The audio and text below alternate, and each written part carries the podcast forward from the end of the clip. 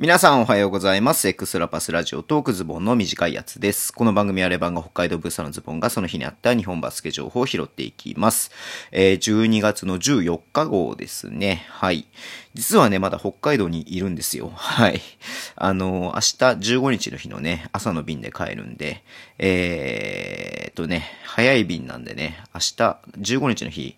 5時ぐらいに起きなきゃいけないんですけども、今、えー15日の深夜1時ということで、はい。えー YouTube とね、ポッドキャストやってまして、はい、ちょっと遅くなっちゃったなっていうのがあるんですけれども、はい。このね、短いやつは変わらず配信していこうと思っています。えーっとね、あのー今日もなんかいろいろあるんだけど、まあ、まずね、あの皆さん注目してると思われます。えー B リーグオールスターゲーム2021 in 未踏ということでね、えー今日、ファン投票の結果とリーグ推薦の、えー選手の発表とヘッドコーチの発表がありました。はい。まず B ブラックの方ね。B ブラックの方は、えーファン投票で選ばれたのが、比江島誠、田臥勇太、ライアン・ロシター・ギブス。もうここまで4人ね、えー宇都宮の選手で。で、マブンガが、えー入りました、ここに。うん。すごいね。はい。まあ、あのー比江島選手はね、ちょっと怪我のあれがあるので、多分出ないんじゃないのかなっていうふうには、多分つか絶対出ないんじゃないのかなっていうふうに思われますけれども、まあ、リザーブに関しては後ほど発表しますっていうふうに出ていました。うん。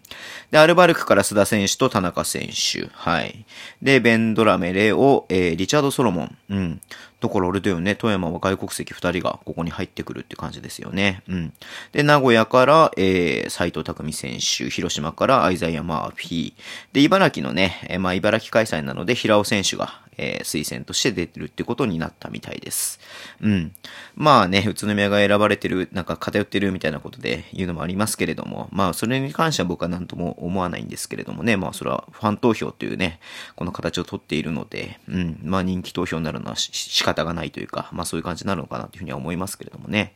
で、えーっと、B ブラックの方のヘッドコーチが、えーアルバルクのルカということで3年連続3回目だそうです。うん。すごいね。はい。で、えー B ホワイトの方が、富樫勇樹、篠山流星、金丸、えーサイズ、ファジーカス。まあ、ここまでがファン投票での上位のね、選手です。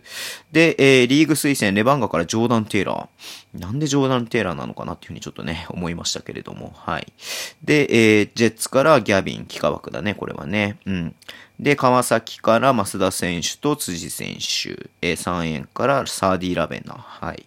で、えーシーホースから、えーシェーファー、うん。で、えー琉球から波里ということで、はい。で、ヘッドコーチが、えー川崎の佐藤ヘッドコーチということになったみたいです。うん。なんかやっぱね、こう選ばれ、新潟の選手とかさ、うん。えー島根の選手とかさ、うん。秋田もいないか。ね。秋田もいないよね。うん。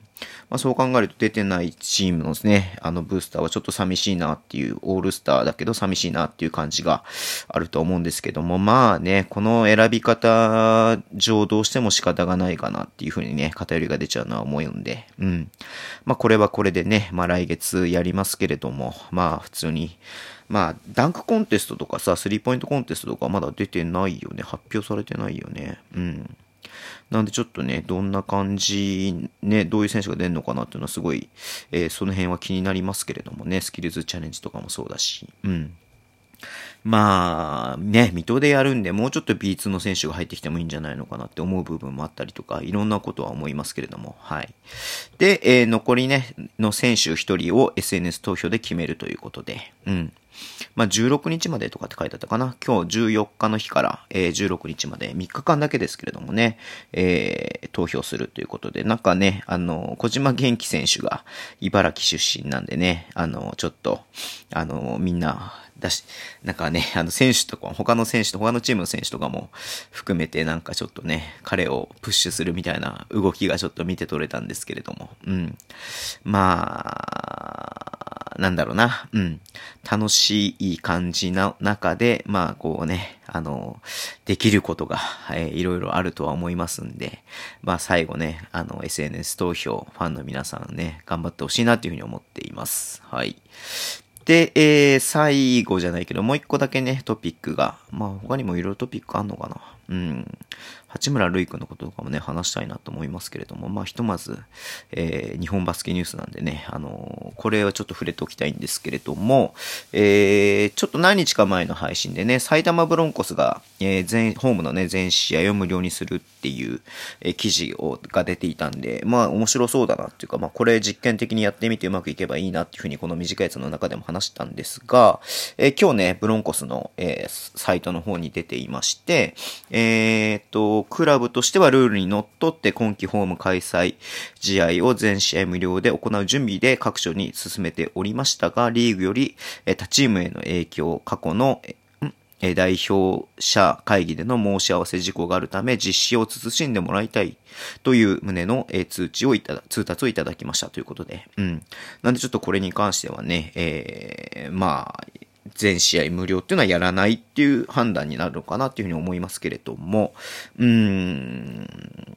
まあ、まあまあまあまあ、他のね、あの、チームからも、何回まあ言われることももちろんあるでしょう、きっと。うん。